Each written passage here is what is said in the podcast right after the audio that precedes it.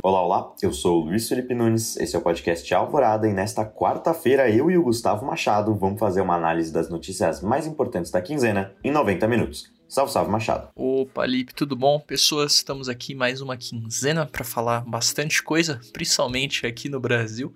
Teve uma revivida aí da CPI, teve uma coisa, não hoje, aliás, né, ontem, é bem grande, que a gente vai estar tá cobrindo também. Então vai ser uma semana bem legal de se falar, de se analisar e de se entender. Então, sem mais delongas, simbora, Lipe. Então partiremos agora para o nosso primeiro bloco para falar de 7 de setembro. O motivo pelo qual o programa está saindo nesta quarta-feira, né? A gente esperou dar o 7 de setembro para fazer o podcast Alvorada, porque estava um clima bem agradável se a gente ia ter ou não um golpe de Estado. Pura e simplesmente esse era o tópico das últimas semanas porque o presidente Jair Bolsonaro e seus apoiadores estavam conversando sobre dar um golpe de Estado neste 7 de setembro. 7 de setembro é uma data muito simbólica, porque foram 199 anos que Dom Pedro I proclamou a nossa independência de seu próprio pai, né? Uma história bem sabida por todo mundo, mas é um dia bem simbólico também, porque todo mundo se veste verde e amarelo, e os bolsonaristas roubaram esta coloração nos últimos anos então Jair Bolsonaro aproveitou para fazer alguns discursos pelo país.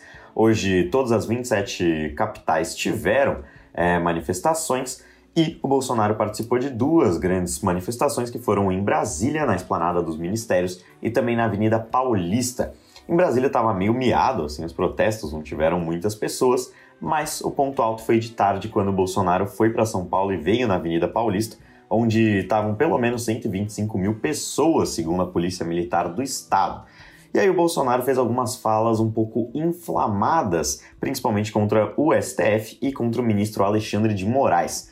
Vou falar algumas aspas aqui do nosso ilustríssimo presidente. A primeira é de que, ainda em Brasília, ele disse: ou o chefe desse poder, se referindo ao Luiz Fux, enquadra o seu ministro, se referindo ao Alexandre de Moraes, ou esse poder pode sofrer aquilo que não queremos.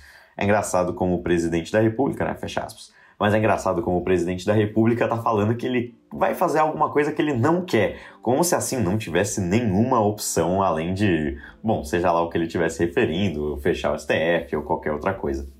Mas o interessante é que ele disse, se referindo ao Alexandre de Moraes, que ele não vai mais nem aceitar as decisões do ministro, abre aspas. Dizer a vocês que qualquer decisão do senhor Alexandre de Moraes, esse presidente não mais cumprirá. A paciência do nosso povo já se esgotou. Fecha aspas. O que é bem interessante porque, segundo o próprio presidente do STF, Luiz Fux, se o Bolsonaro pensar em não acatar uma decisão do Alexandre de Moraes, isso é crime de responsabilidade, e crime de responsabilidade é um baita motivo para impeachment em tempos normais, né? Pode ser que se o Jair Bolsonaro não acatar decisões do Alexandre de Moraes, isso só vai virar mais um pedido de impeachment na mesa do grande presidente do Congresso, é, o Lira, né? Nosso digníssimo Lira, que é o único ser no mundo que pode abrir um processo de impeachment.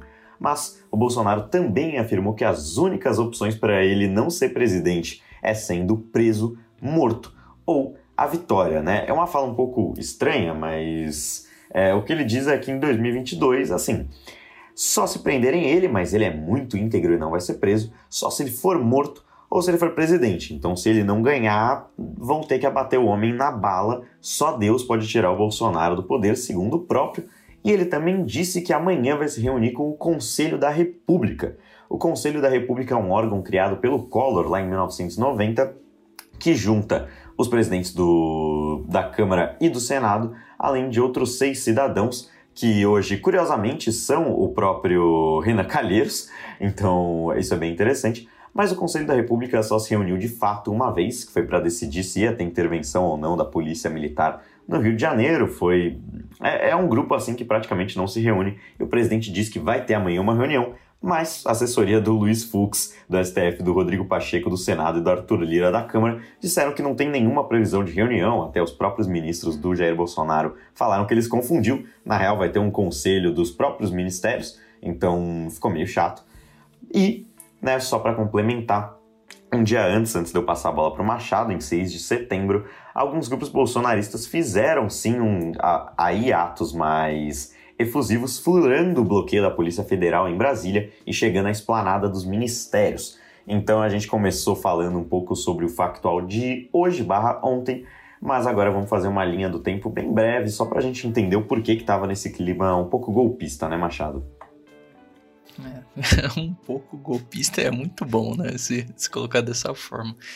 Mas de fato, que gente já tem comentado aqui em alguns alvoradas, ele adora lançar esse tipo de comentário um pouco golfista, assim como o Lip colocou, né? Não só isso, mas já vem de semanas também essa perspectiva de praticamente um rompimento de poderes ou uma treta muito grande de poderes, né? Então já vinha de semanas questão do STF, não só contra o Alexandre de Moraes, mas contra o Barroso também, né? Então precedente já tinha para isso acontecer. Ah, já se esperava que teria treta, até por isso que a gente está gravando hoje, que nem o Lipe comentou, a gente já esperava que ia dar alguma confusão ou algum discurso desse estilo, a gente não queria perder o calor do momento, certo? Bom, mas mais especificamente o que aconteceu nas últimas semanas, que é importante de se falar, além dessas ameaças do que a gente já tinha comentado em outros alvoradas, também teve é, um ensaio da, do documento sendo assinado né, pela Fiesp, com mais de 200 órgãos em prol da união dos três poderes, né? ou seja, indo contra essa necessidade do Bolsonaro de atacar constantemente um, o, o, STF e, e, tentando de fato romper e se colocar como o poderosão, assim. Para quem não sabe, o Fiesp é a Federação das Indústrias do Estado de São Paulo, né? Então é basicamente industrialista ali indo contra o Bolsonaro, que é também uma base que é preocupante, ele acaba perdendo assim. Então cada vez mais a gente vê mais e mais e mais setores da sociedade não ficando muito felizes com esse extremismo do Bolsonaro, né? É, além disso, também fascinado pela FE... Nossa senhora, quase que eu li errado. FEBRABAN, né, Federação Brasileira dos Bancos. Uh, e aí o que acabou acarretando com que o Guedes e o Bolsonaro deram aval para a Caixa e o Banco do Brasil saíram do órgão, né? Então basicamente ninguém está muito feliz com essa situação que o Bolsonaro está criando, né? Quer dizer, tem, tem bastante gente feliz, né? Deu para ver. A gente vai comentar um pouco mais disso na hora que for bater o papo, mas tem bastante gente feliz, mas na maioria é um pessoal muito louco, comprando umas plaquinhas e indo pra rua protestar, né? Mas de fato as pessoas que realmente estão ali são poderosas não estão começando a ficar muito felizes com essa posição do Bolsonaro, né? E além dessas, desses assinados dos últimos dias, outra coisa ficou muito forte, que provavelmente você acabou lendo em algum lugar, ouviu, foi que ganhou bastante manchete a questão da medida provisória do Bolsonaro. Né? Então, basicamente, a medida provisória do Bolsonaro, que ela mexia no marco da internet. Né? E basicamente, o que ele fazia é uma medida que, em tese, seria para defender a liberdade de expressão, mas o que de fato acontecia é que ele impedia ou dificultava muito a remoção de conteúdo ou de contas que acabavam violando as normas de uso da plataforma, né? Ou seja, espalhando fake news, né? Ou postando coisas de natureza antidemocrática, né? E aí ele tentou passar essa medida, né? O Alessandro Molon, que é o relator do marco, Alessandro Molon do PSB, no caso, a relator do marco, ele ficou bem preocupado. Ele pediu pro Pacheco para ver isso daí, para devolver a medida. Isso não é muito comum de ser feito, né? Mas no, na situação que está entre os poderes acaba sendo uma coisa bem provável que tem essa treta, mesmo de tentar barrar. Né? Então ele mesmo vai entrar com uma ação na justiça, né, Alessandro Molon. Mas é isso, né? Então a gente tem uma linha do tempo de Fiesp Febraban assinando né, essa esse documento contra essa divisão dos poderes, e a gente tem também a questão da medida provisória. Então, dias antes, né, foi pouquíssimo tempo antes do 7 de setembro, dias antes, muita treta já estava acontecendo, né, Lipe? É, exatamente. É, é algo que a gente esperou até para gravar o programa, porque era sabido. É, o programa, aliás, a gente ia gravar no, no dia 6, mas na hora que a gente foi gravar, a gente percebeu que estavam furando o bloqueio lá em Brasília para chegar na esplanada dos ministérios. Felizmente não aconteceu nada demais, mas é, mostrando que o clima já estava tenso há algumas semanas, o Bolsonaro estava insuflando a própria base, a base estava falando que 7 de setembro ia ser um dia de virada, e parecia que o Bolsonaro ia partir realmente para tudo ou nada nesse 7 de setembro.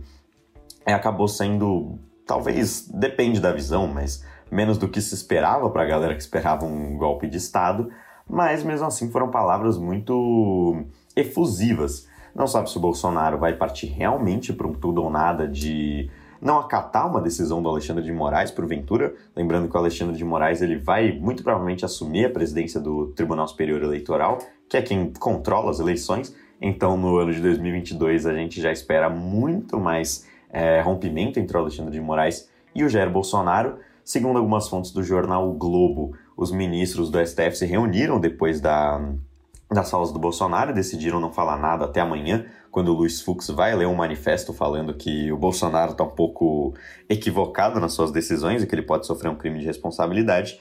E, segundo fontes, o ministro Alexandre de Moraes teria ficado realmente muito fora de si nessa reunião, teria falado que o Bolsonaro estava um pouco maluco.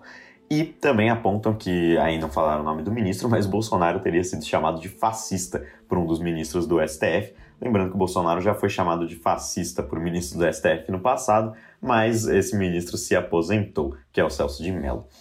Mas, é, assim, é, é curioso ver, ver essas manifestações porque o número de pessoas foi bem baixo, considerando.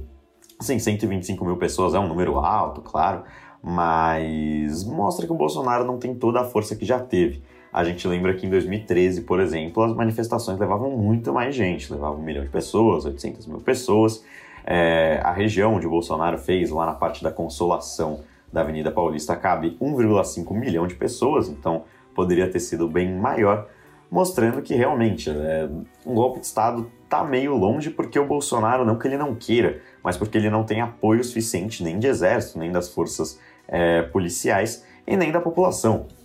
A gente vê que são 125 mil pessoas, mas são 125 mil pessoas que estão muito mais para tia do zap do que para realmente vamos se armar, vamos fazer uma revolução, assim como já foi em 1964, por exemplo. Então é uma galera que não aparenta ser muito, muito belicosa fora da internet, fora desses campos aí da fala. Então é uma situação curiosa, mostra que o Bolsonaro tem uma vontade absurda de fazer um golpe de Estado. Ele já mostrou isso diversas vezes, ele já falou que Dependendo dele, fazia um estado de sítio anteriormente, mas o estado de sítio não foi aprovado pelo Exército. Então, é uma situação que a gente vai ver se deteriorando. Dificilmente é, alguma coisa vai acontecer, porque o Arthur Lira, segundo fontes aí novamente do jornal o Globo, o Arthur Lira ficou um pouco preocupado, mas muito provavelmente vai passar pano quente nisso daí, vai falar que não foi nada.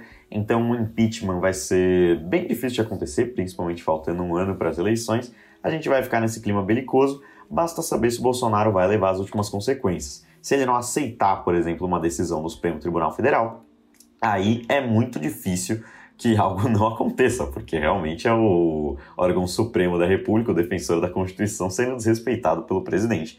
Mas eu não acho que verdadeiramente isso vai acontecer.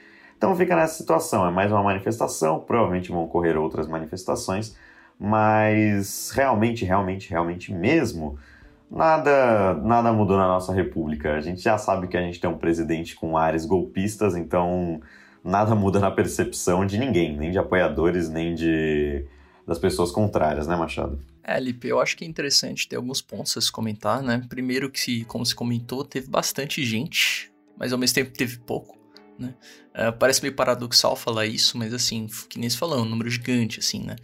é, milhares de pessoas, mas tem que compreender também que são pessoas que vieram de muitos lugares do país, assim, né? E ao contrário de diversas é, manifestações que tiveram anteriormente contra o governo, né, essa daí contou com financiamentos curiosos, para dizer o mínimo, né? Então é normal, tem bastante vídeo aí de gente em praticamente caminhão distribuindo plaquinha, assim, a favor do Bolsonaro, né? Tem toda aquela questão de que até se pergunta, né, quem que tá financiando isso aí, né? Então, ônibus e comida e camiseta e etc. E era gente de tudo que é quanto que é lado indo lá para ajudar o Bolsonaro. E se a gente de tudo que é lado indo lá, quer dizer que até se fosse considerar só as pessoas que estariam na região e de fato seriam propícias e viáveis numa situação normal de se manifestar, esse número desce drasticamente, assim, né? Então é importante comentar isso. Né? É importante ressaltar também que nessa situação, é, que nem o Lipe comentou, né? pra, pra referência, não sei se o ouvinte já viu, mas tem aquele vídeo dos, dos falando que era o robô do Bolsonaro, assim, né? E o pique das, das pessoas presentes na manifestação era bem isso mesmo, né? Um monte de tiazona. Estavam preocupados com a perspectiva de policiais da ativa indo, não só da ativa, né? Mas principalmente policiais da ativa indo para as manifestações, né? Mas no final das contas ficou muito apagado Né? Alguns estados estavam tomando medidas efetivas, é, alguns ficaram em cima do muro com relação ao que iam fazer, né? Porque em tese, que nem a gente comentou, dos militares acontece isso na polícia também, não pode ir em manifestação político-partidária representando, sendo representante do exército, né? Então, teve alguns que apoiaram, teve alguns que ficaram em cima do muro, né? Quando eu digo alguns, eu me refiro aos governadores, falando se eu punir ou não esses policiais, mas no final das contas não mudou nada, para ser honesto, até que foi muito pouco comentado no dia em si, né? Uh, o começo do dia foi um pouco preocupante, digamos assim, a gente até comentou em off, assim, a gente falou, será que vai ter o Capitólio 2, né? Mas aí, no dia em si, é, teve muito spray de pimenta na cara de manifestante que estava tentando invadir ali, né? Tavam, eles tinham ameaçado também invadir o STF, né? Uh, o que não rolou também. Então, no final das contas, teve bem menos impacto do que se esperava, que nem o Lipe pontou muito bem, né? Tiveram alguns grupos que foram nas manifestações contra, né? No mesmo dia, em outros lugares, no Vale do Angabaú teve. Um, ficou bem dividido a oposição com relação ao que fazer nesse dia específico, né? Parte da oposição, que nem o próprio Ciro comentou, de que o dia era dia 12, que não era para ir na manifestação hoje, porque poderia ter quebra-pau, e aí era justificativa para o Bolsonaro de fato falar: ah, só, os caras estão sendo violentos, e aí botar exército na rua, né? Uh, algumas lideranças que nem a MST e alguns movimentos sociais falaram de ir, né? Então não teve muita concordância com relação a isso, mas mesmo assim teve manifestações né, é, contra o Bolsonaro também, nesse dia 7. Mas é isso, no final das contas, de novo, a gente vai ter que esperar. Né? Que nem o Lipe comentou, não, ele não vai parar com as coisas golpistas, né? Com os comentários golpistas, né? O Lipe comentou de como eles chamaram o Bolsonaro de fascista, mas é importante lembrar de como o Bolsonaro chamou Alexandre Moraes de filho da pu, né? Então, assim, eu acho que, pelo menos eh, pessoalmente, eu ficaria mais ofendido com o filho da do que de fato chamar o cara de fascista, né? Então acho que nem, nem falei chamando o cara de fascista o nível de tratamento tá tão baixo assim quanto ele se colocou, né? Digamos, e aí a gente vai ter que esperar de fato, o que mostra de fato que está acontecendo agora é que o Bolsonaro está entrando numa fase que é tudo ou nada, né? Que nem ele mesmo colocou, com a questão da morte, da prisão ou da vitória, é que tá chegando um momento de quem não consegue mais sustentar, cada vez mais perto, chegando nos escândalos, cada vez mais perto, chegando na investigação da família dele, ele tá ficando cada vez mais encurralado, menos gente tá apoiando ele cada vez mais, e ele tá cada vez mais investindo nessa retórica do, do medo e da ameaça, né? Então essa questão mesmo da reunião do, do Conselho da República, né? É até para abrir precedente, talvez, quem sabe, ele lá instaurar, que nem o livro comentou, estado de sítio, né? Mas mesmo assim é muito uma ameaça. E ele tá contando que realmente as pessoas acabam ficando com medo ou sintam intimidadas, né? E é isso, ele tá partindo pra estratégia do tudo ou nada. E provavelmente, se continuar nesse pique, torçamos para continuar nesse pique, realmente vai cada vez mais ficando mais isolado, isolado, isolado e minando a influência dele, né? E que nem o livro comentou, esperamos que ele se ele for desacatar alguma coisa daqui pra frente, que de fato configure finalmente o Arthur Lira abre o olho, porque tá dormindo, coitado. Tá dormindo faz muito tempo. Eu acho que é isso, Lipe. Não sei se tem mais algum comentário. Não, só vou complementar aqui o que você disse, duas, duas situações que foram acontecendo na, nas últimas semanas que eu acabei não falando. Mas esse documento da Fiesp acabou que foi muito importante na hora, mas o, o, próprio Scaff, que é o presidente da Fiesp, é um apoiador de longa, longa data do Bolsonaro, então não é algo que ele estava também querendo impor numa vontade louca. Não rolou, não rolou, né? Acho que é interessante falar isso. E como você disse dos policiais militares, uma questão que foi importante, que parecia que ia ser mais importante mesmo, é que teve um caso de um policial militar que falou que ia na, nas manifestações apoiar o Bolsonaro, ele foi suspenso pelo João Dória e criou um clima parecendo que realmente os policiais militares, a polícia, a Polícia Federal, ia nas manifestações apoiar o Bolsonaro, e aí sim seria realmente um perigo, mas como você disse, acabou que não, a polícia é, conteve o, os manifestantes que, que assim estavam passando do ponto, então acabou que foi uma situação mais controlada do que poderia ser, o que mostra o quão insano está o nosso país. O presidente da República participa de um ato antidemocrático com 125 mil pessoas e a gente está em mais um dia normal, que poderia ser pior.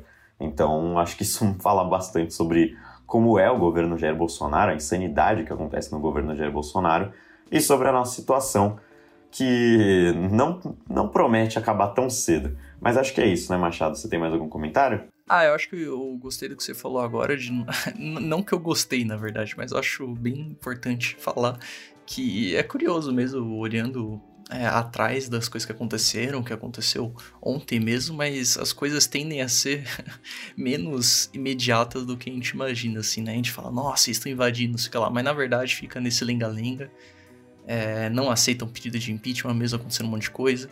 E a tendência é que realmente ainda demore um tempo para, de fato, irem acontecendo coisas, mesmo constantemente parecendo que a gente tá à beira de ruir, assim, e tudo e começar treta, assim, intensa. Mas sempre fica nesse, nessa beirada, assim do, do monte, de realmente acontecer alguma coisa, de realmente punir o Bolsonaro, ou do Bolsonaro fazer alguma coisa que de fato configure um golpe, né? A gente fica sempre naquela beiradinha, mas nunca ultrapassa a barreira, é meio angustiante, mas eu acho que essa é a nossa situação atual.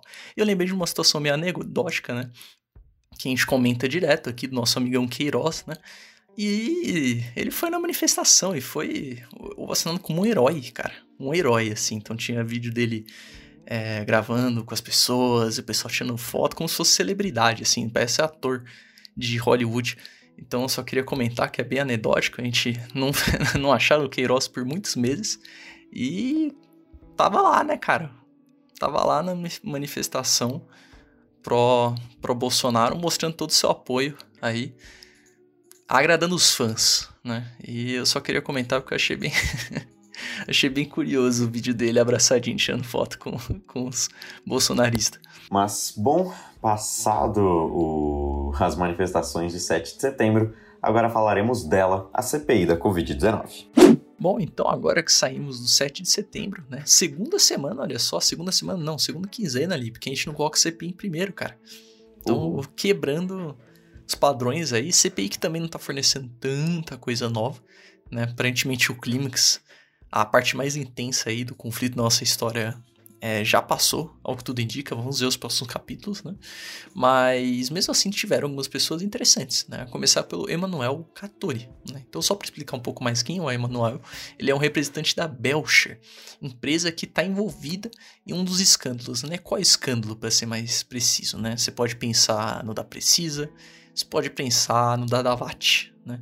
E não é nenhum dos dois, é um terceiro escândalo, olha só que bonito, que é a tentativa de negociação da CanSino, né? Então é uma vacina de dose única também, mas ela tem um fator curioso, né?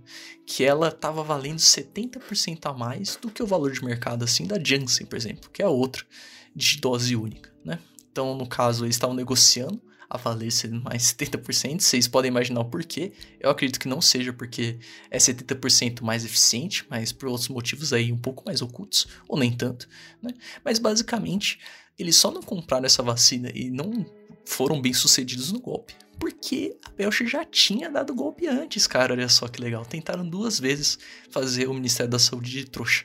Né? Porque anteriormente eles estavam envolvidos no escândalo do falso positivo, né?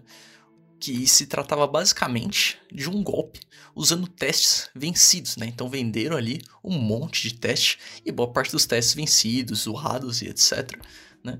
E aí acabou gerando esse escândalo.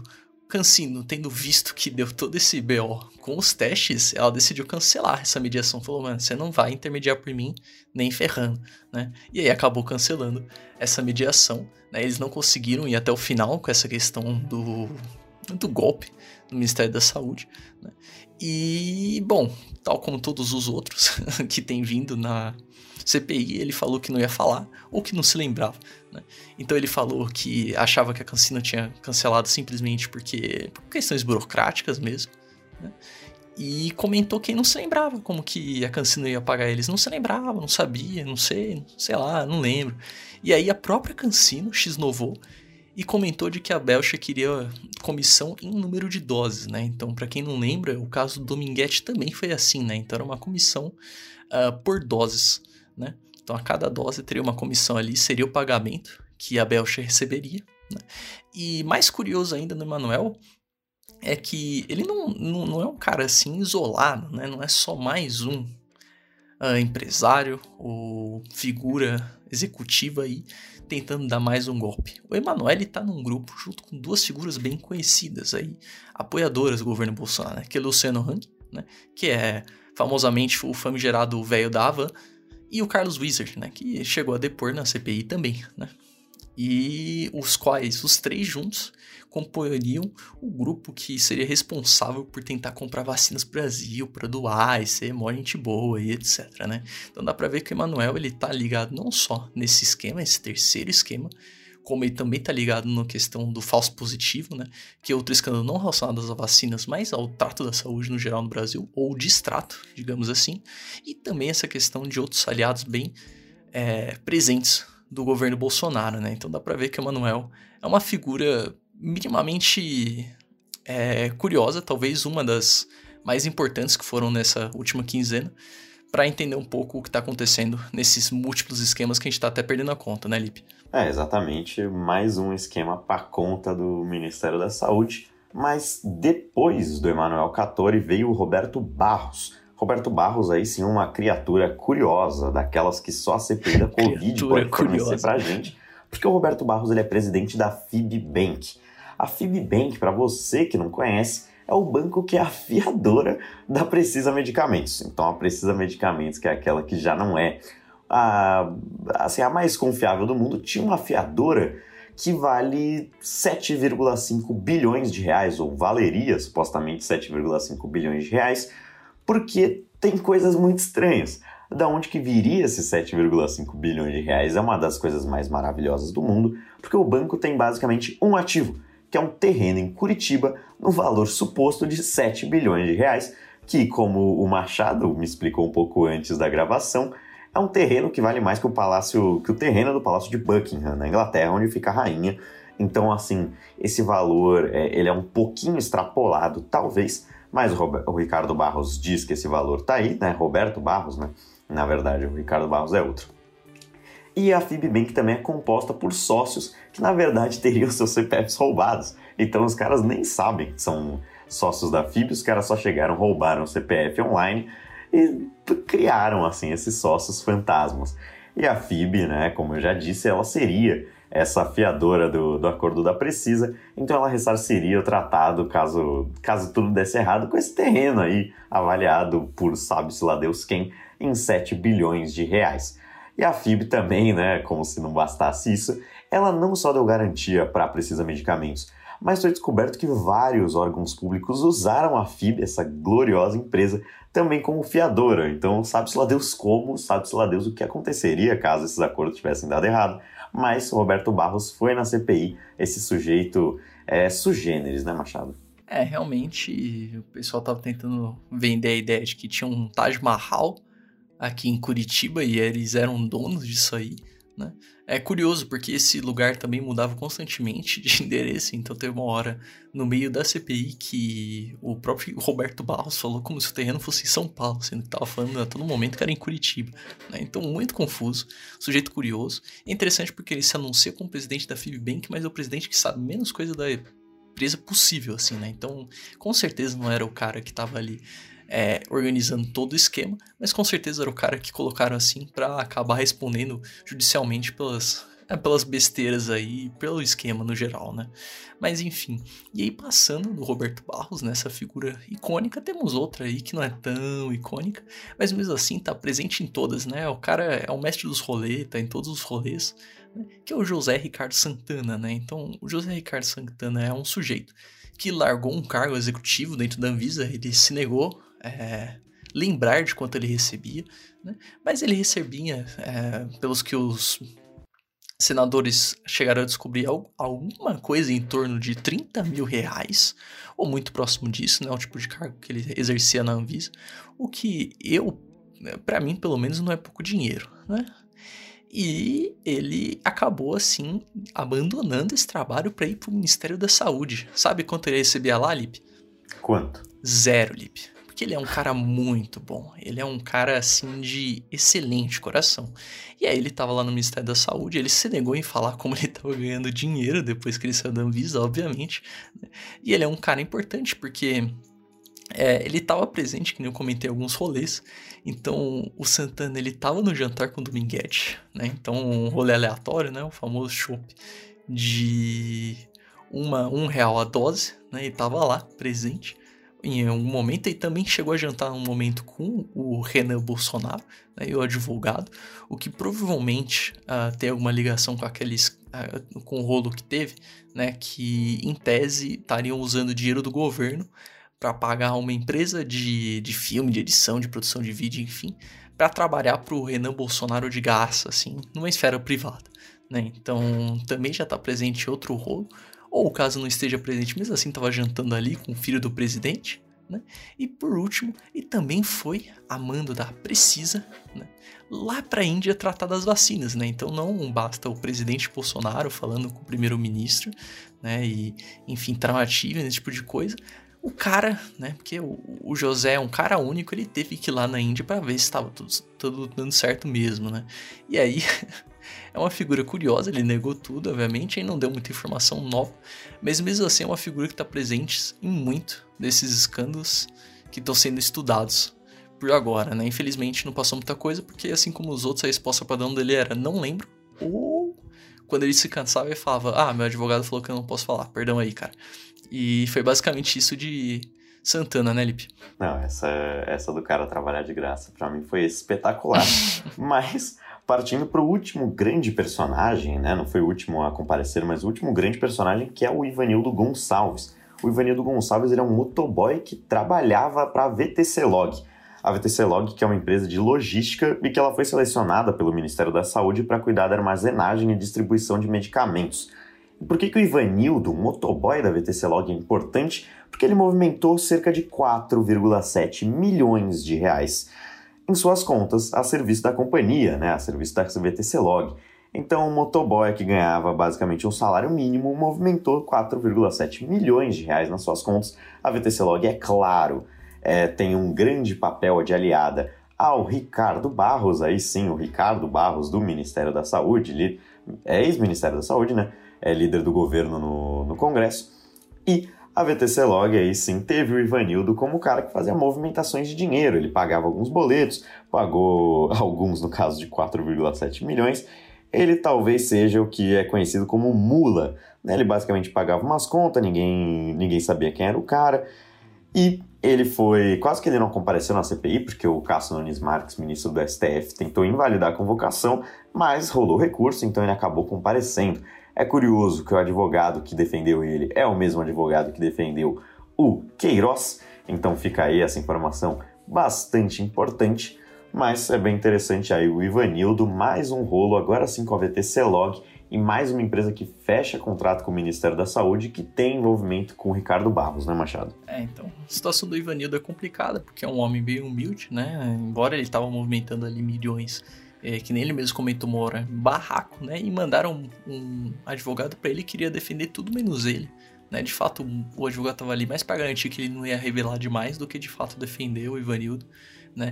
E que nem ele mesmo comentou, o receio de ter falado demais e de fazer alguma coisa com ele ou com a família dele era muito grande, né? Então, uma situação bem delicada, é uma situação bem triste mesmo, a pessoa acaba sofrendo, né? É, por acabar trabalhando aí pros, pros chefões, digamos assim, sem nem mesmo saber. Oi. Só complementando também a, a, informação dos boletos, é que ele pagou pelo menos quatro boletos em benefício do Roberto Dias, né, o ex-diretor de logística do Ministério da Saúde, só complementando. Eu tô começando a ficar confuso, porque um é Roberto Barros, o outro é Roberto Dias, o outro é Ricardo Barros, né? Então, só para esclarecer aí pro ouvinte, Roberto Barros é o cara do Fibbank, aí o famigerado presidente, o Roberto Dias é o cara que foi saiu preso da CPI, né, que trabalhava no Ministério da Saúde. E o Ricardo Barros é o, o líder do governo na Câmara. Né? Então, acho que acertei, né, Lipe? Uhum. Ah, perfeito. Então tá explicado aí pro ouvinte. Mas bom, e aí passamos pros últimos três, vai ser bem rapidinho, porque não tem nada de novo. Na verdade é um monte de Miguel, né? Porque eles iam entrevistar algumas pessoas e aí a primeira delas seria o Marconi Ribeiro, né, que é basicamente o coach aí ensinando a dar golpe no Ministério da Saúde. Né? Ele era um lobista e ele não foi. É isso que eu tenho a dizer. Ele deu um atestado. Né? Em tese, uh, ele não poderia trabalhar por 20 dias, só que ligaram para o médico, o médico falou o seguinte, parceiro, esse atestado só serve se você for fazer algo laboral, né? que exigisse esforço físico. Como você não vai fazer, eu vou negar o seu atestado. E a partir do momento que foi negado o atestado, né? Ele tá foragido. E é isso. Acabou a história do Marconi, por enquanto, pelo menos. Aí você vai ter o Marcos Tolentino. O Marcos Tolentino, que a gente acabou de comentar, é o cara do Fibbank que deixou o celular lá pra, de contato, né? Então ligaram ele ao Fibbank. E ele é um grande amigão do é, Ricardo Barros, né?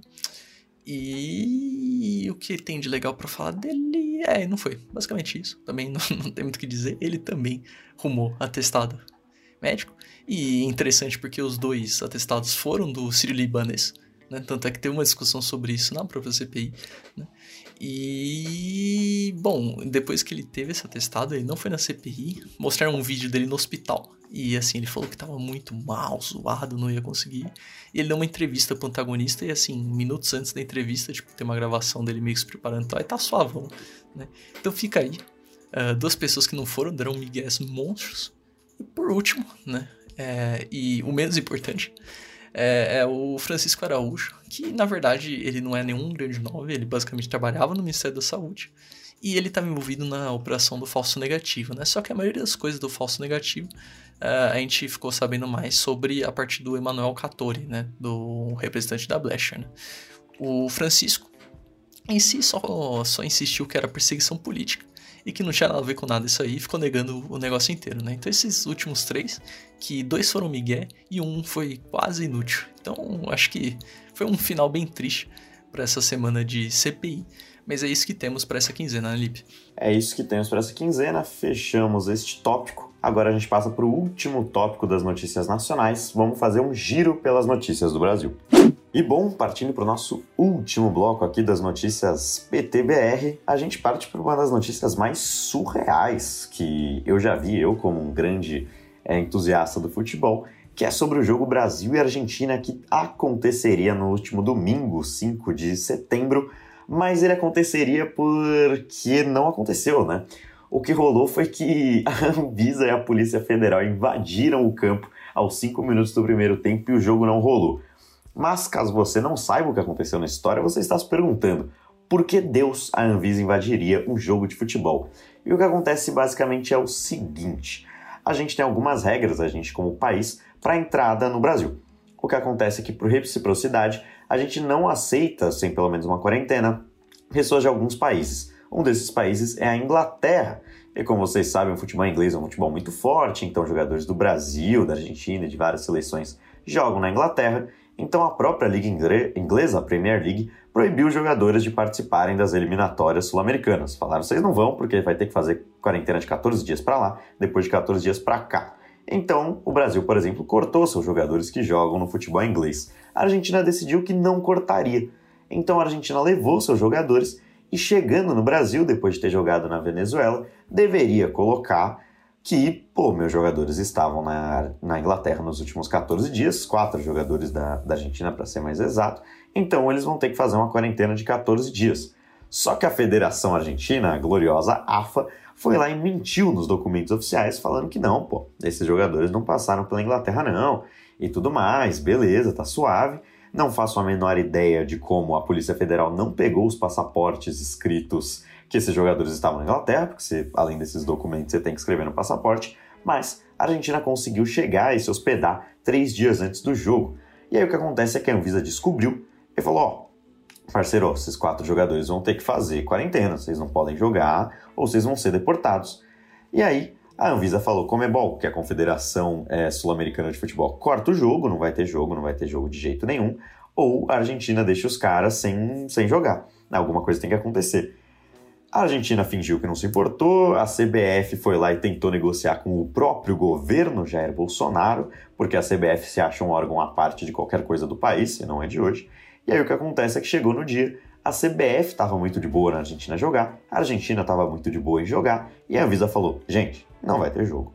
É o que acontece, a Argentina escalou de titular três desses quatro jogadores, entrou com Emiliano Martinez no gol, com Giovanni Lo Celso, com Emiliano Buendia, e falou: beleza, não importa.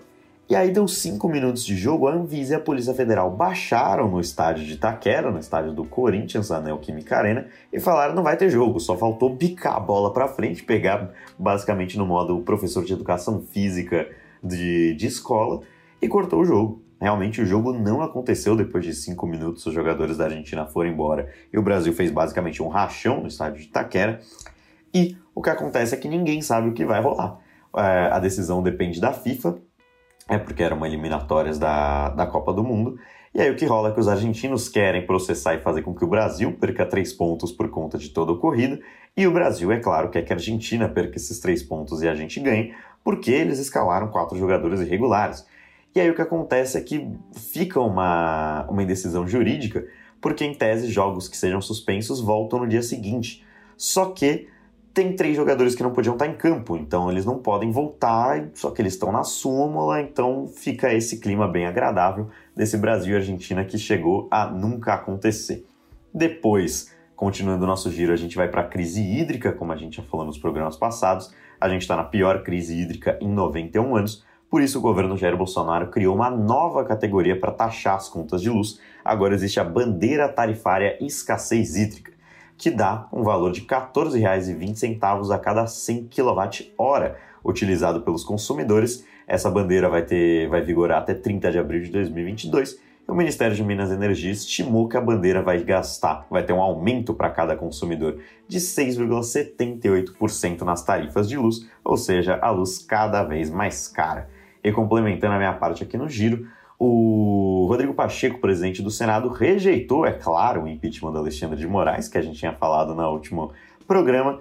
Né? O presidente Jair Bolsonaro não ficou muito feliz, como a gente mostrou, mas o Pachecão rejeitou este impeachment, Machado. É, de fato, só antes de falar dessa questão do impeachment, o Galvão ligando pro diretor da Anvisa e conversando é um dos grandes momentos da televisão brasileira. Então fica aí. Um... esse, esse domingo foi minimamente curioso. Só em off, né? Mas o Lip mandou para mim esse negócio no meio do jogo, assim. Eu só, eu só não acreditei. Eu tive que ir lá e ver com meus próprios olhos e realmente foi impressionante. Mas enfim, voltando para as notícias, né? essa questão do impeachment era meio que esperado já, né? Até porque é meio absurdo e simplesmente aceitar essa questão da STFAC, assim, promoção do racha completo e assim definitivo entre os poderes, né? E acaba entrando nessa questão também de como o Davi Alcolumbre, né, o presidente da CCJ, né, a Comissão da Constituição e da Justiça, manteve a suspensa indicação do André Mendonça, né, o terrivelmente evangélico que o Bolsonaro tinha falado, que de novo, desde que a gente tem falado já faz tempo e falou também no negócio do 7 de setembro, é, só promove ainda mais a essa tensão entre poderes, né? E aí, por último, a gente vai ter a questão do Aras reconduzido, né? Então, para quem não sabe, o Aras é o procurador-geral atualmente, né? Amiguinho do Bolsonaro, né? e ele foi reconduzido a 55 votos a 10 no Senado, né? Então passou até que tranquilo, né? Até porque mesmo a oposição disse que ele é assim dos males o menor, né? Até porque ele é, é, ele é contra Lava Jato também, então, por exemplo, o PT achou até que tranquilo deixar ele lá, né? Ele continua no poder, né? O que é, é curioso, porque boa parte do, do motivo do qual ele não pega no pé do Bolsonaro é o fato de que ele quer muito participar do STF. Né? Ele fica esperando ansiosamente pro Bolsonaro ir lá e ir lá e dar uma indicação e etc. e fomentar essa ideia, mas aparentemente vai estar tá cada vez mais longe essa questão, ele vai ficar sendo reconduzido. E bom, eu acho que no geral é isso, né? É bem factual essa parte, não teve muito o que dizer, né? E aí a gente entra pra notícia que eu acho que é o topo da notícia nacional dessa quinzena, o Lipe vai concordar comigo, que é o vídeo do Weintraub revelando o futuro, né, Lipe? Não é isso? Revelou o futuro, cara. O, o Weintraub, ele revelou o futuro. Para quem não sabe, eu vou contar agora o que acontece daqui nos próximos anos, né? O Lula, não nas próximas eleições. Era nas próximas eleições já, Olipe? Acho que não, era 2030. Mas basicamente o Weintraub, o irmão dele, o Weintraubzinho, eles gravaram um vídeo Eles gravaram um vídeo interpretando como se fosse o futuro, uma peça performática, né? em que ele diz que Lula ia vencer com 97% dos votos. É um número bem impressionante, eu diria. É, ele tá confrado assim, a, sei lá, Lukashenko, Lula nessa questão aí. É, ele falou que o Felipe Neto seria o presidente dos ministros do STF. E ele, é toda uma coisa meio performática, assim. Aí tem um momento lá que ele é preso, e aí o irmão dele fala que eles vão lutar, assim, com uma atuação digna de Oscar, né? Na falta do alvorada do Oscar, a gente tem aí o Weintraub chorando pelo irmão sendo preso. E no final eles acabam com. É, como que é o nome daquela fita, cara? Mordaça. Mordaça. Muito obrigado, Lipe. É performático, é emocionante. É, se a gente não tivesse falado agora, seria a minha recomendação da quinzena, para ser bem honesto. Mas eu acho que é isso, Lipe. É o que temos para quinzena no Brasil, Lipe? É, só fazer o comentário de que foi um vídeo feito na CEPAC, que é uma comissão de conservadores importada dos Estados Unidos, foi a segunda edição da CEPAC, só para deixar claro isso. E como você já descreveu bem o vídeo, tá aí. Mas, bom, de parte nacional é isso. Partiremos agora para o nosso bloco internacional para falar de Ásia. Bom, passando agora para o famigerado bloco internacional, né, a gente vai começar voltando, é, na verdade, a uma questão que a gente falou muito na semana passada. Né? Então, o primeiro continente que a gente vai estar visitando é a Ásia. Né? E a gente vai falar de novo do Afeganistão, né? porque aconteceu uma tragédia por lá, nessa último dia 26 de agosto. Né? Então, o que acontece? Ah, como a gente já comentou, depois da retomada do Talibã do país, depois de toda a confusão, aconteceu muito das pessoas desesperadas tentando fugir de avião. A gente comentou até daquelas cenas pesadíssimas de pessoas caindo dos aviões, levantando voo, né? E então acabava que estava uma situação bem crítica mesmo no país e principalmente um dos principais lugares de aglomeração e de tentativa e de movimento e de muita gente entrando e saindo é o aeroporto, né? E nesse caso, o aeroporto de Cabul, que acabou sofrendo com esse atentado, né? Sendo um lugar lotado de gente, é o local perfeito para ter um atentado terrorista, né? E foi isso que aconteceu, né? Então o ISIS-K, que seria a filial do Estado Islâmico no Afeganistão, fez esse atentado no dia 26 de agosto, que resultou em mais de 180 mortos, né? Incluso mais, cerca de 13 soldados americanos e uns 30 membros do Talibã. Né? Então o grupo ele fez ataque se utilizando de homens-bomba, né? não um ataque suicida, né? naquele é, amaranhado de pessoas, né? aquele montante enorme de gente tentando sair do país. Era muito difícil de realmente ter uma fiscalização é, coerente, eficaz, então por isso foi perfeita a oportunidade para entrar com homens-bomba.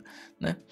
E acabou deixando esses 180 mortes, foi um dos assuntos mais falados da última semana, porque mostra mais uma vez o que a gente falou né, no último alvorado, que é a relação da saída é, e atrapalhada dos Estados Unidos, a retomada rápida do Talibã, o desespero que se instala de uma forma geral, e mais importante, mostra que não só o Afeganistão sofre né? E vai continuar sofrendo com o próprio governo do Talibã, mas ainda vai ter que lidar com a treta com o ISIS, né? O ISIS-K, no caso, né? Então, embora muitas vezes a gente aqui no ocidente pense que grupo terrorista é a mesma coisa, etc, isso é um preconceito muito prejudicial na hora de entender os conflitos, porque o fato é que o ISIS e o Talibã não se entendem de forma alguma. Eles têm visões opostas, né? mesmo sendo duas é, instituições, digamos assim, né? sendo dois movimentos autoritários é, eles são opostos de lado. E esse ataque aí, ele realmente estava mirando em atacar, em atrapalhar o governo do Talibã, e não só isso, mas atacar os Estados Unidos também, e foi perfeito nesse quesito de realmente atacar esses dois lados ao mesmo tempo, né? E. Bom, como é de se imaginar, as coisas não ficaram muito felizes pro lado dos Estados Unidos, né? O Biden fez um pronunciamento falando que ia se vingar, que ir atrás dos terroristas, né? De qualquer maneira, acaba ficando uma imagem complicada, porque ele tá saindo do país, ao mesmo tempo que tá saindo do país, já aconteceu uma coisa que ele fala que vai atacar os terroristas, mas como vocês estão saindo do país? Levanta muitas considerações importantes, né? Uh, eles acabaram fazendo um ataque a drone em retaliação, né, deixando cerca de 8 ou 9 mortes, né, os Estados Unidos no caso.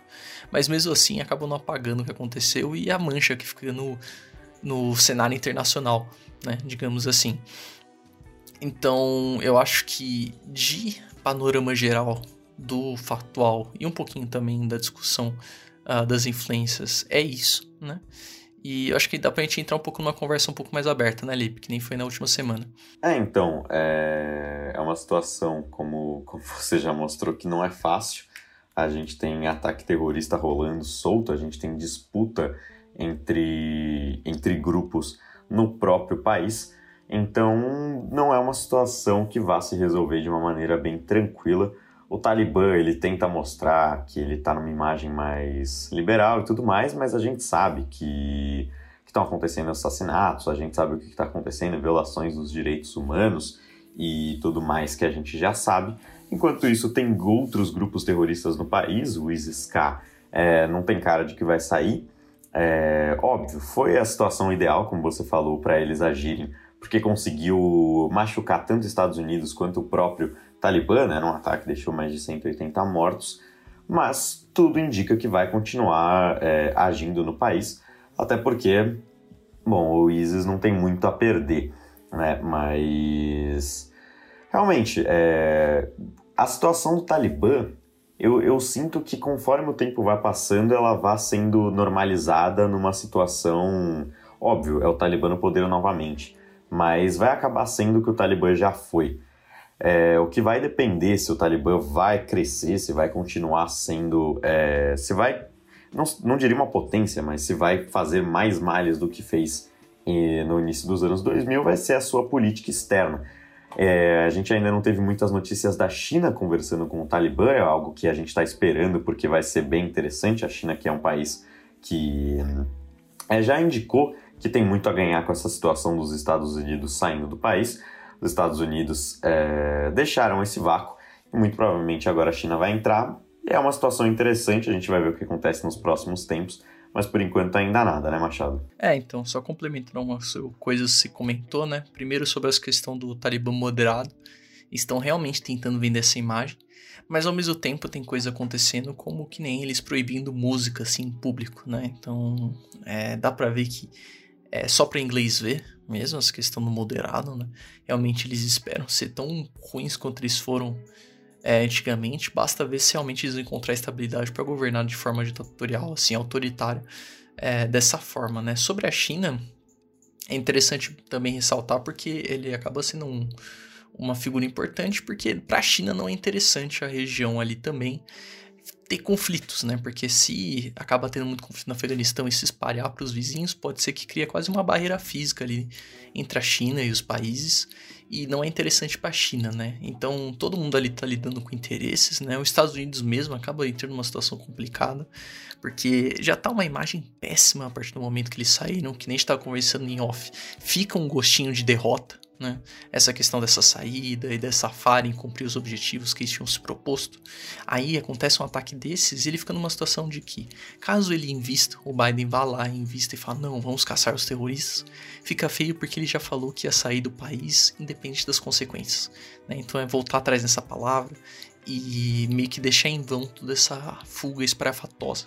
Agora, se ele simplesmente deixar quieto, é, ele deixa quieto, né? É uma das maiores potências, é a maior potência atual, deixando quieto, né? Um ataque terrorista que matou soldados americanos. Então acaba sendo uma situação que não tem uma resposta boa pro Biden, independente, né? Ele ainda tenta fazer discurso, etc., como se tivesse tudo sendo lidado de maneira tranquila, mas é basicamente uma negação, é só uma, uma venda de imagem, né? Normal, é assim que funciona, mas mesmo assim continua sendo uma situação complicada, né? O que deixa até ter uma perspectiva de, por exemplo, é, acabar. É meio doido essa perspectiva, mas talvez os Estados Unidos fazendo meio que um tratado de não agressão, até um pacto ali de ajuda para ir contra o ISIS, assim, o que é uma loucura, né? Pensar nisso, do, do Talibã e os Estados Unidos é, é, fazendo isso, principalmente depois dessa retirada espalhafatosa, mas é o que pode acontecer, né? Porque tem muita treta entre ISIS entre ah, o Talibã, também tem a Aliança do Norte. Então, é, embora teve essa dominada do Talibã, digamos assim, a perspectiva do Talibã só ficar governando lá de forma autoritária nem é a pior possível. Tem outras piores que envolvem até mais mortes e mais conflitos, né? E isso é bem triste, bem preocupante é, a situação de fato no Afeganistão e provavelmente que nem muitas situações que a gente fala de lugares que tendem a ter esses conflitos que perduram, né? Uh, Afeganistão provavelmente vai ser um desses lugares que a gente não, não vai parar de falar tão cedo, né? É, realmente. Não... A gente vai ver o que, que vai acontecer nos próximos tempos. Os Estados Unidos, complementando, teve, fez ataques a drone, né? De retaliação e tudo mais. Saiu do país um dia antes do que era esperado, em 30 de agosto. era para sair dia 31, no, no início era para sair no dia 11 de setembro, para ter todo o simbolismo dos 20 anos do atentado às Torres Gêmeas, mas acabou saindo no dia 30, um dia antes do prazo, é, concluindo aí a retirada dos 6 mil soldados americanos, soldados e pessoas, né, civis americanos, mas a gente vê algumas coisas acontecendo no, no Afeganistão, principalmente essa semana, contra o Talibã. Nessa terça-feira, o Talibã é, teve que fazer uma ofensiva contra algumas manifestações, assassinou civis na rua, aquela situação bem talibanesca, mas anunciou nesta terça a nomeação do mullah Hassan Akhund como um dos fundadores do grupo do próprio Talibã, como chefe do governo. Eles fizeram realmente uma listinha de quem vai fazer o que, colocaram todo mundo para falar: ó, oh, gente, a gente já conquistou o país inteiro, agora a gente vai ter esse novo governo interino, pelo menos, até a gente ver o que a gente faz. Então hoje saiu essa listinha depois da, das manifestações contra o Talibã, que foram claramente abatidas na bala. Machado, você tem mais algum comentário a fazer sobre o Talibã? Acho que só dados gerais assim que é para comentar como essa daí é a guerra, agora acabada, né? Mas é a guerra mais longa da história dos Estados Unidos. E o que você tinha comentado ali, pedindo número de mortes? De, ah, foram 100 nos últimos 20 anos? É, foram 160 mil mortos desse, desde que os Estados Unidos entraram no, no Afeganistão, sendo é, 2.200 dos Estados Unidos, ou seja, menos do que nos atentado, no atentado às Torres Gêmeas.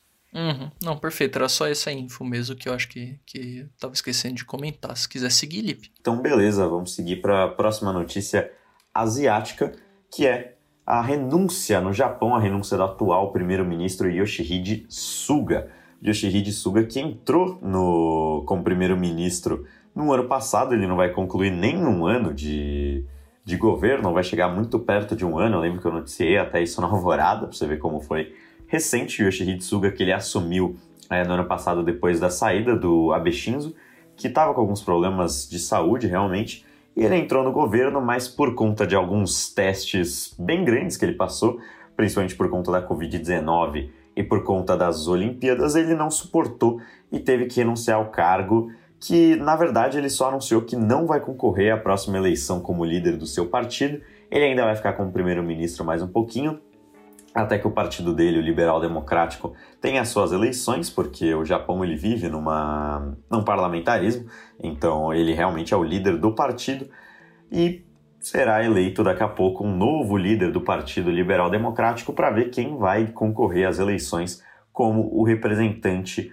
partidário né? Ele vai ficar menos de um ano no poder. Tem alguns nomes que já são cotados, como Fumio Kishida, que é ex-chanceler e também deputado de Hiroshima, o Sanae Takaishi, discípula do Shinzo Abe e ministra da, de Assuntos Internos, a Taro Kono, responsável pelo lançamento da campanha de vacinação no Japão. É, eu tô percebendo que assim a parte de dos nomes é uma dificuldade extremada, mas vamos continuar aqui também Shigeru Ishiba, ex-ministro da Defesa, e Seiko Noda, ex-ministra de Assuntos Internos, e também, é, dentro do próprio partido, uma crítica do Shinzo Abe. A gente vai ter no final desse mês a eleição do partido e no final de novembro a eleição oficial para ver quem vai ser o primeiro ministro do país. É, eu só queria elogiar o seu japonês, tá de ponta, Lipe. Parabéns Obrigado. aí. Eu sempre soube que você era poliglota, todo, todo alvorado aí dando uma aula em falar línguas estrangeiras. É interessante notar, desses nomes tem bastante é, nomes relacionados a assuntos internos, de defesa interna, né? Então, ex-ministro de assuntos internos, relações exteriores e defesa, ex-ministro da defesa, então bastante nomes associados à defesa. Uh, vou ser honesto que não estudei o suficiente, eu não vi o suficiente para saber dizer por que, que tem essa cultura, essa tendência, mas enfim. E eu queria só ressaltar que era uma coisa que a gente está conversando também em off, que embora o nome do partido seja Partido Liberal Democrático, não é exatamente o que se espera, é, o que a gente tem divisão né, no Partido Liberal Democrático. Tanto é que o Yoshihide Suga ele é um cara considerado conservador, digamos assim. Né? Mas eu acho que é isso que temos com essa questão da renúncia. É interessante notar também com a questão da renúncia que lembra um pouco o caso do Stefan Löfven, claro que bem menos espalhafatoso, mas é, é, muito uma questão também de que a partir do momento que ele não concorre pelo partido, ele ainda consegue resguardar um pouco o partido, né? Embora ele, como persona, né, ele como pessoa, acaba tendo uma imagem um pouco abalada. Então acaba sendo até uma estratégia inteligente falando de questões políticas, né? E falando de questões políticas em outros países asiáticos, a gente entrou em uma questão de regras minimamente interessantes assim na China, no quesito de serem diferentes, né? Então, nessa última quinzena, a China emitiu duas leis, quer dizer, não só duas leis, né? Mas ela é, liberou novas legislações sobre algumas coisas aí que a gente é, é, é, minimamente curioso pra gente por aqui, né? Porque, por exemplo, vou falar da primeira. Olha só, a China ela emitiu um decreto, certo, que limita os jogos online para pessoas menores de 18 anos para uma hora por pessoa, né? Em certos dias da semana só. Então, sexta, sábado e domingo, o menor de idade só vai poder jogar por uma hora, né? E para ter certeza que estão cumprindo isso, né? Porque até isso pode passar e difícil de legislar, eles não só têm que cadastrar o nome com as coisas de conta, né? É, que é normal, que a gente está acostumado, mas eles também têm que cadastrar com tipo dados reais e o nome verdadeiro assim na conta, além do nome de usuário normal de, de conta de jogo. Né? Então, lá na China, além de outros países asiáticos, né, a Coreia do Sul realmente é considerado um problema epidêmico, mais do que os outros países. Né? Se tem gente que acha que é um problema por aqui, por exemplo, outros países ocidentais por lá consegue ser ainda pior nessa questão de vício em jogos eletrônicos. E aí eles acabaram liberando essa lei né? Vamos ver no que vai dar isso aí. Uh, acaba implicando em, em, alguns pontos, né? que nem na próxima indústria de jogo em si, e também, por exemplo, no cenário de jogos competitivos. Né? Eu, eu fico curioso realmente para saber, porque muitos nomes de jogos competitivos começam a treinar mesmo antes da maioridade, né? Então fica aí, vamos ver se vai mudar um pouco o cenário em jogos competitivos, jogos eletrônicos competitivos, no caso.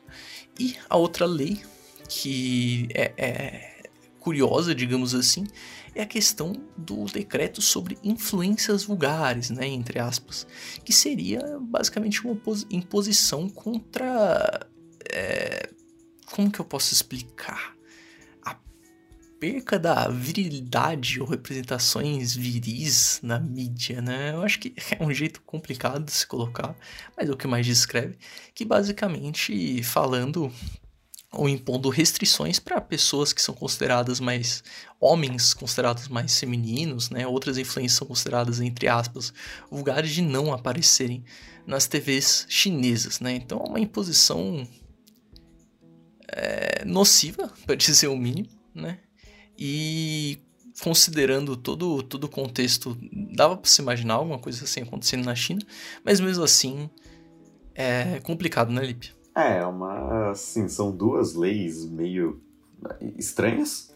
É, a primeira de, de, jogos online por uma hora é realmente, pô, coitados, né? Você só pode jogar das 8 às 9 de sexta, sábado, domingo e feriado. Não pode ser mais gamer. Uma, uma pena aí pro, pro gamer chinês.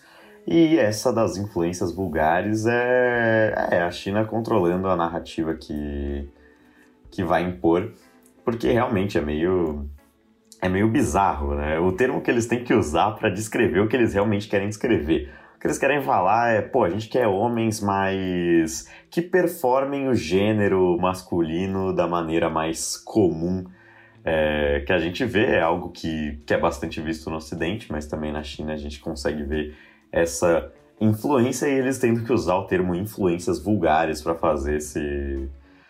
mais uma imposição chinesa, né? Tipo, se fosse qualquer outro país, a gente e achar até um pouco mais bizarro, mas a China tem tanta lei bizarra que.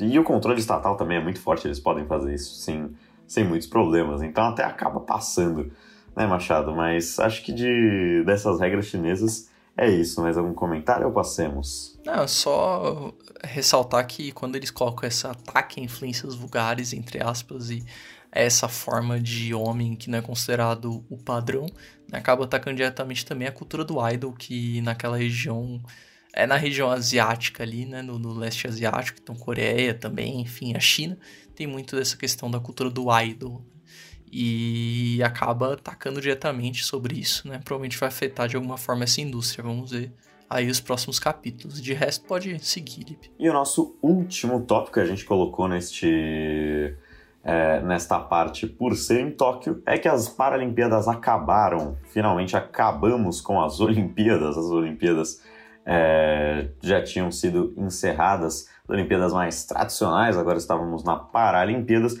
que é muito mais interessante porque aqui o Brasil ganha. O Brasil encerrou na sétima posição aí, batendo a meta de acabar no top 10, bateu o recorde de ouros com 22 ouros, teve também 20 bronzes e 30 pratas, tendo um total de 72 medalhas, empatando o recorde que a gente já teve. Então a gente empatou recordes de Londres, empatou recordes do Rio de Janeiro, foi a melhor participação do Brasil aí na história das Paralimpíadas, assim como também foi a maior participação do Brasil nas Olimpíadas. Então Tóquio trouxe boas coisas para nossa delegação brasileira. Mas é isso, Machado. Mais um comentário? Só o único comentário que eu tenho que fazer é que, embora nas Olimpíadas, na, na outra edição das Olimpíadas, digamos assim, né?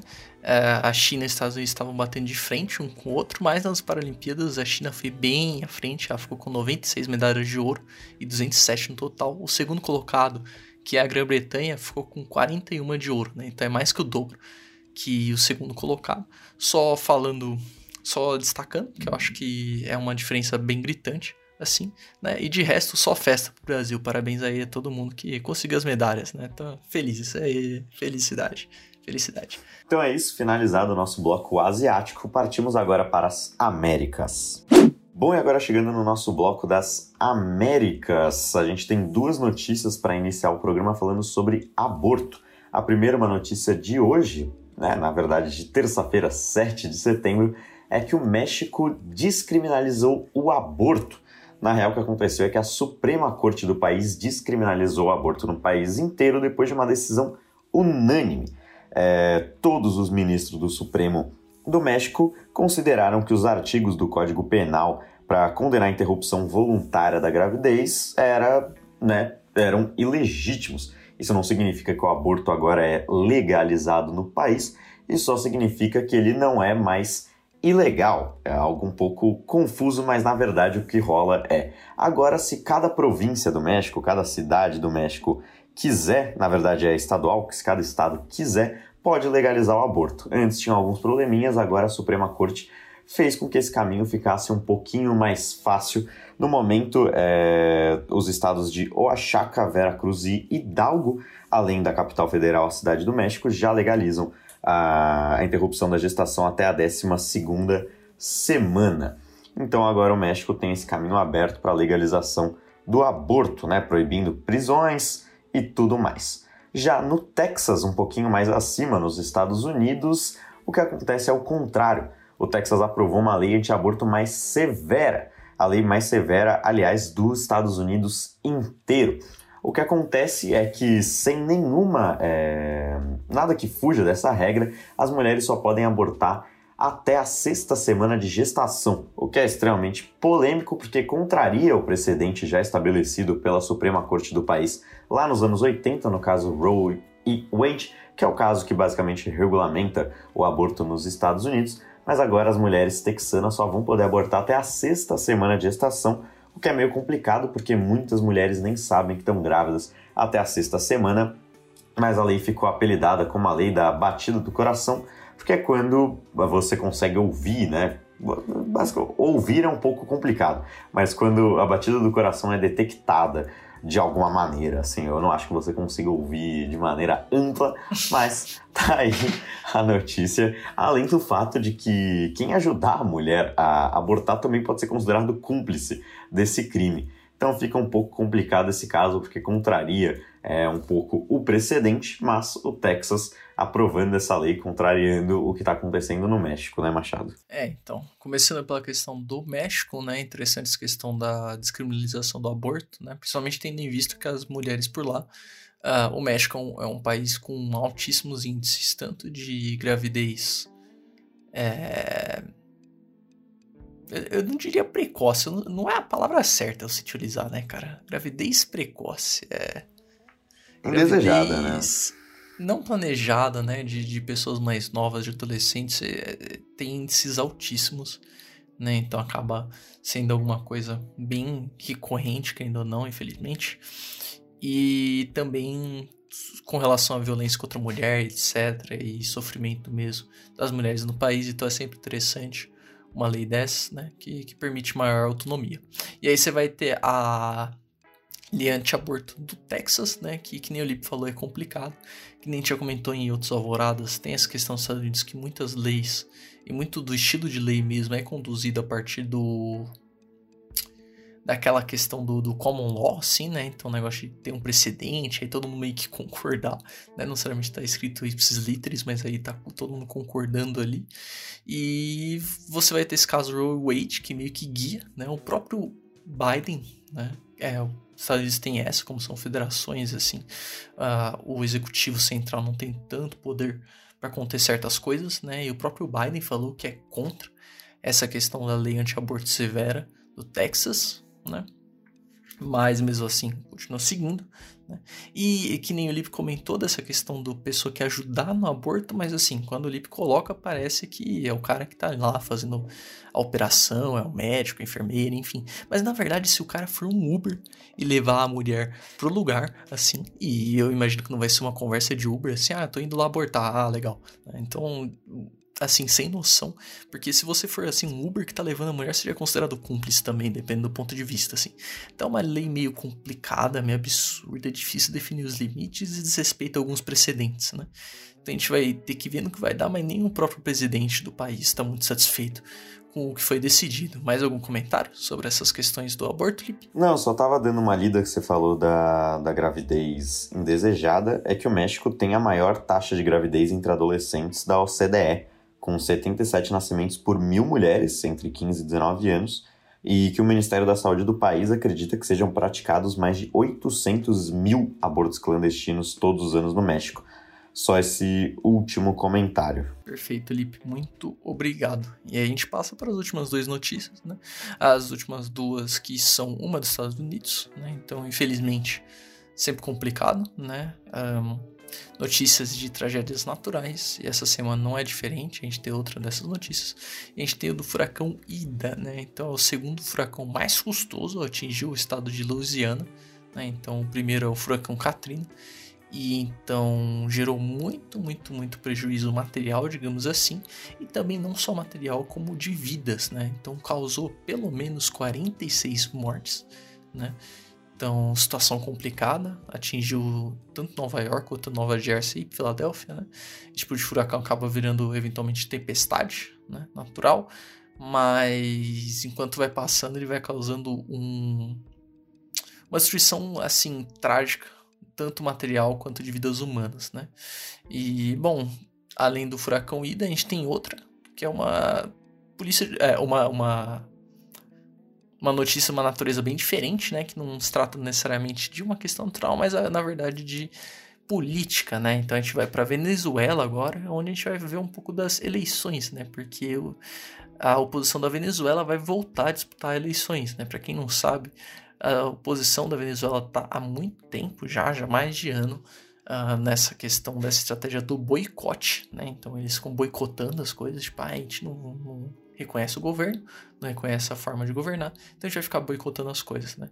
E dessa vez os partidos de oposição da Venezuela vão voltar, né? Nem todos, mas é, boa parte vai acabar voltando nesse grupo batizado de G4, né? Que vão participar das eleições regionais de 21 de novembro que vai ter escolha tanto de governadores novos quanto de prefeitos também. Né? Então, essa decisão que eu comentei dos boicotes vinha desde 2017, para ser mais exato, em que o Maduro criou a Assembleia Constituinte. Né? Então, quando eles viram ele fazendo essa Assembleia, eles falaram: não, não, acabou. E aí eles começaram a boicotar.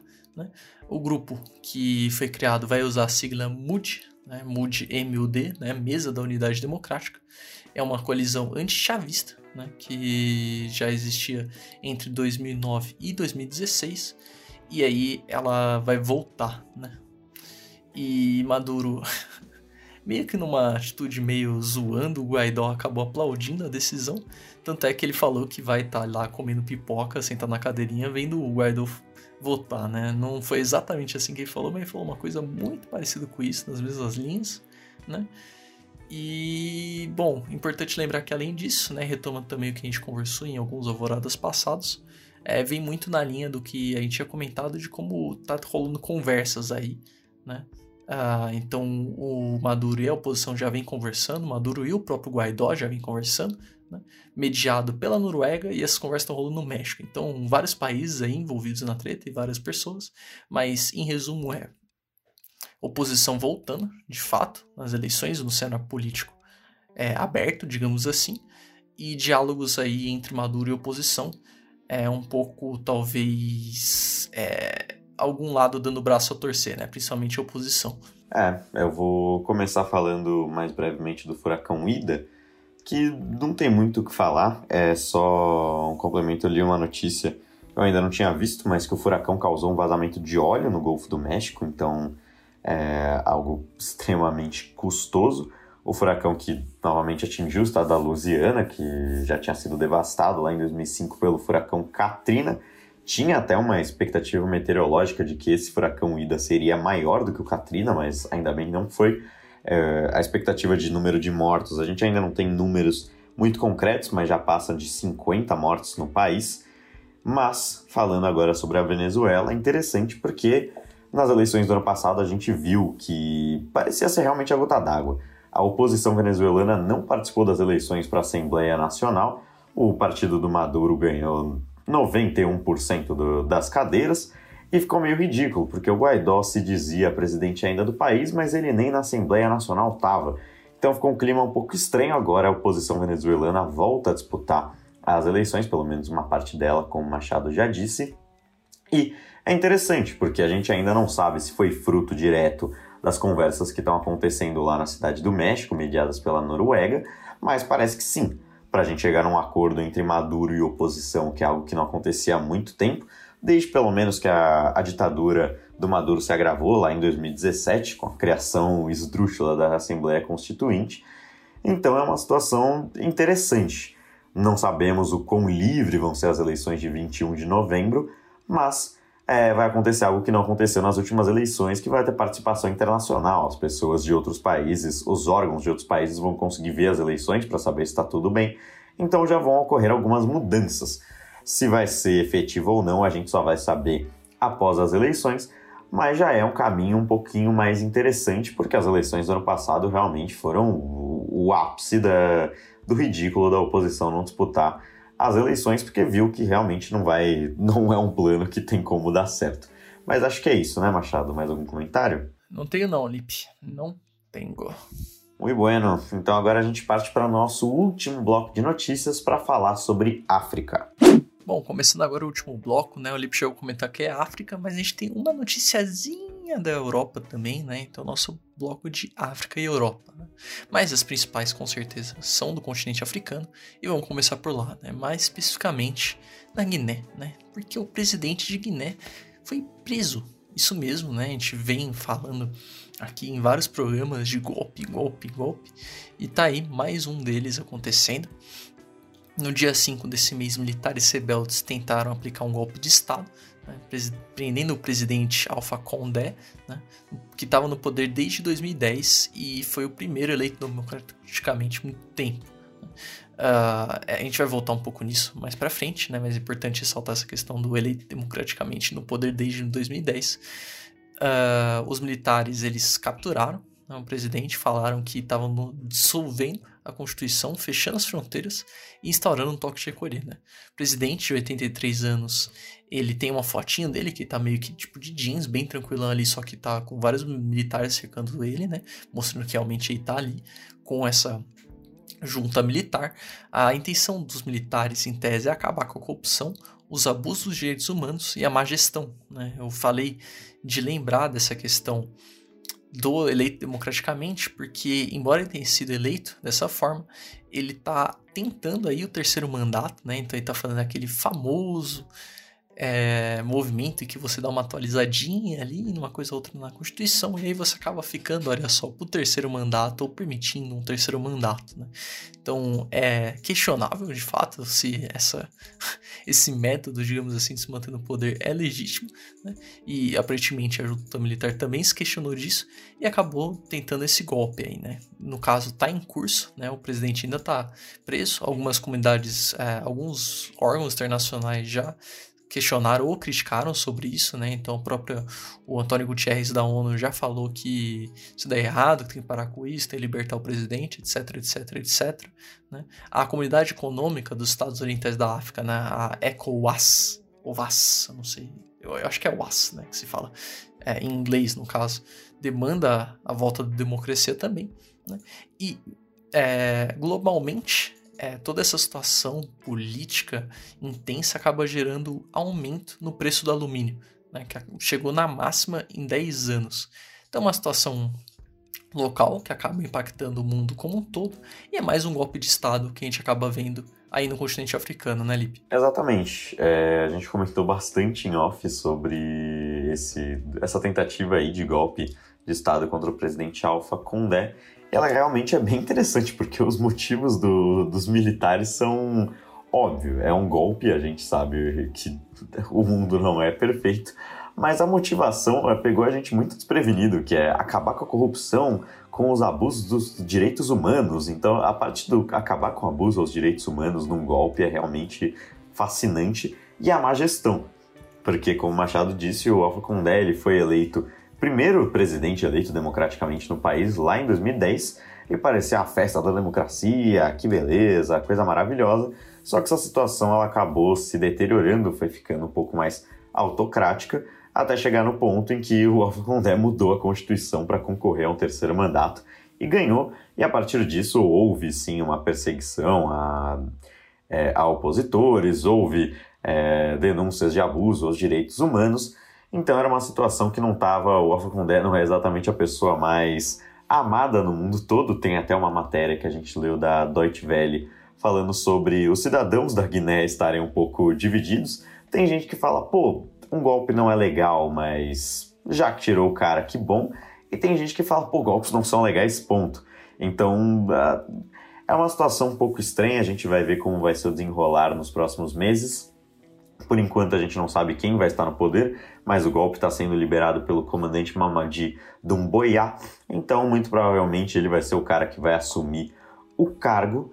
Mas é uma situação um pouco curiosa que não, não sabemos como que vai ter o seu encerramento, mas muito provavelmente vai se encerrar com um governo militar e essa situação curiosa aí de que o alumínio tendo uma crescente é, gigantesca chegando na máxima nos últimos 10 anos o que é bem curioso, porque não é todo mundo que sabe. Eu, por, é, por exemplo, não sabia previamente que a Guiné era uma grande produtora deste insumo.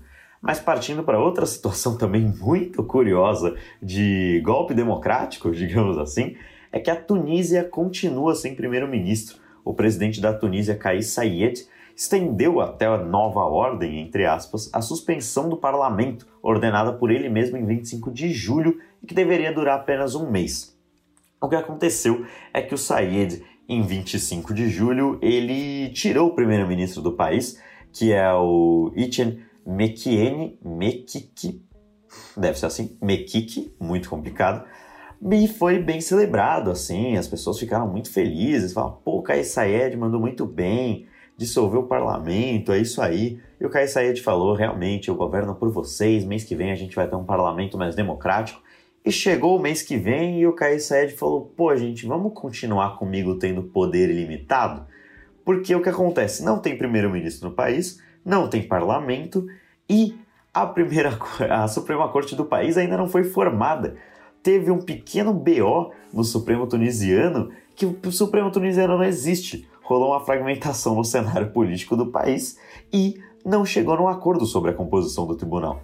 Então, assim, o poder é, judiciário e o poder legislativo não existem. O presidente da Tunísia, que até mês passado era considerado um cara legal, virou praticamente um autocrata e está começando até, existem agora denúncias de perseguições a antigas autoridades, a empresários, a juízes e deputados que estão sendo detidos, proibidos de viajar e ficando em prisão domiciliares por decisão única e exclusivamente do Ministério do Interior do próprio Kais Saed, sem nenhuma justificativa. Então, assim, um cara que tem ainda tem uma boa aprovação, foi eleito é, em 2019 com 75% dos votos, mas pode ser que a Tunísia volte a, a, um governo autocrático. Lembrando que a Tunísia é um dos poucos países que foram bem-sucedidos na Primavera Árabe, exatamente há 10 anos, né, Machado? É, então, acho que não tem tanta coisa nova para eu comentar em específico, mas é o que a gente tava falando em off também, de que às vezes na perspectiva do poder assim, quase limitado ali, o poder autocrático acaba acontecendo de que as pessoas mudam de intenções, né? Então, mesmo se tiver uma intenção boa por detrás do que ele estava fazendo, né? Essa questão de solver, etc. Principalmente que a população estava muito revoltada. Uh, o fato dele estar tá fazendo isso, estar tá se mantendo no poder ainda e não é, ter sinalizado de forma alguma uma volta, nem que seja gradual, né, já acaba botando em risco essa teoria de que as intenções são boas. Né? Aliado isso, ele abusando, né, eu acho que essa é a palavra certa, abuso, na hora de ficar prendendo as pessoas que acham que é uma ameaça para ele, que é de oposição, simplesmente acaba fazendo aí a mistura perfeita para falar que realmente entraram no governo autocrático, né, ou estão de entrada assim na porta. É, para que comece algo nesse estilo, né? Então acaba sendo mesmo, na, na mesma vibe que a gente conversou de Guiné, que assim, a, a, intenção pode ser boa, mas será que vai dar, vai dar certo? No caso, Guiné ainda está num passo atrás, né? Que meio que acabou de acontecer. Mas a Tunísia, o que tudo indica, aparentemente, embora tenha sido um dos poucos sucessos da Primavera Árabe, Primavera Árabe é, grandes chances aí de voltar a algo autocrático, né? O que é bem triste, de fato que é um movimento que, em tese, deveria ter trazido é, oficialmente e definitivamente democracia para o país, né? Mas atualmente acabamos vendo muitos casos aí ao redor do mundo de dessa disputa com a ideia de democracia, né? Mas eu acho que é isso de Tunísia. Vamos acompanhar os próximos episódios. Você tem mais algum comentário, Lipe?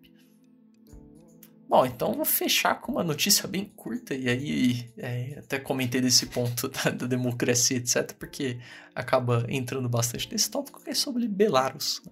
E acho que o ouvinte que já escutou um outro alvorada que tem a Belarus, meio que já dá para adivinhar, assim. Eu vou dar 5 segundos ali, pra pessoa pensar o que, que é, vai, que é essa notícia.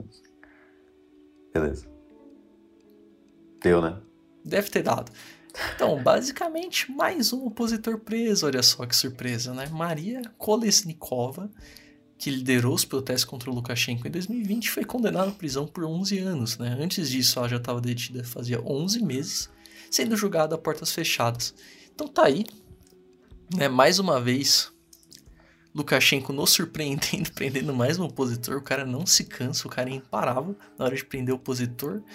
E mais um lugar que, de novo, desafia todas as convenções de democracia e, assim, autocracia. É, algo autoritário. Chamar esse governo de autoritário é, é assim, ser humilde, eu diria. Né? E é basicamente isso de Belarus que temos para hoje. Bem curto, sucinto e muito previsível, eu diria.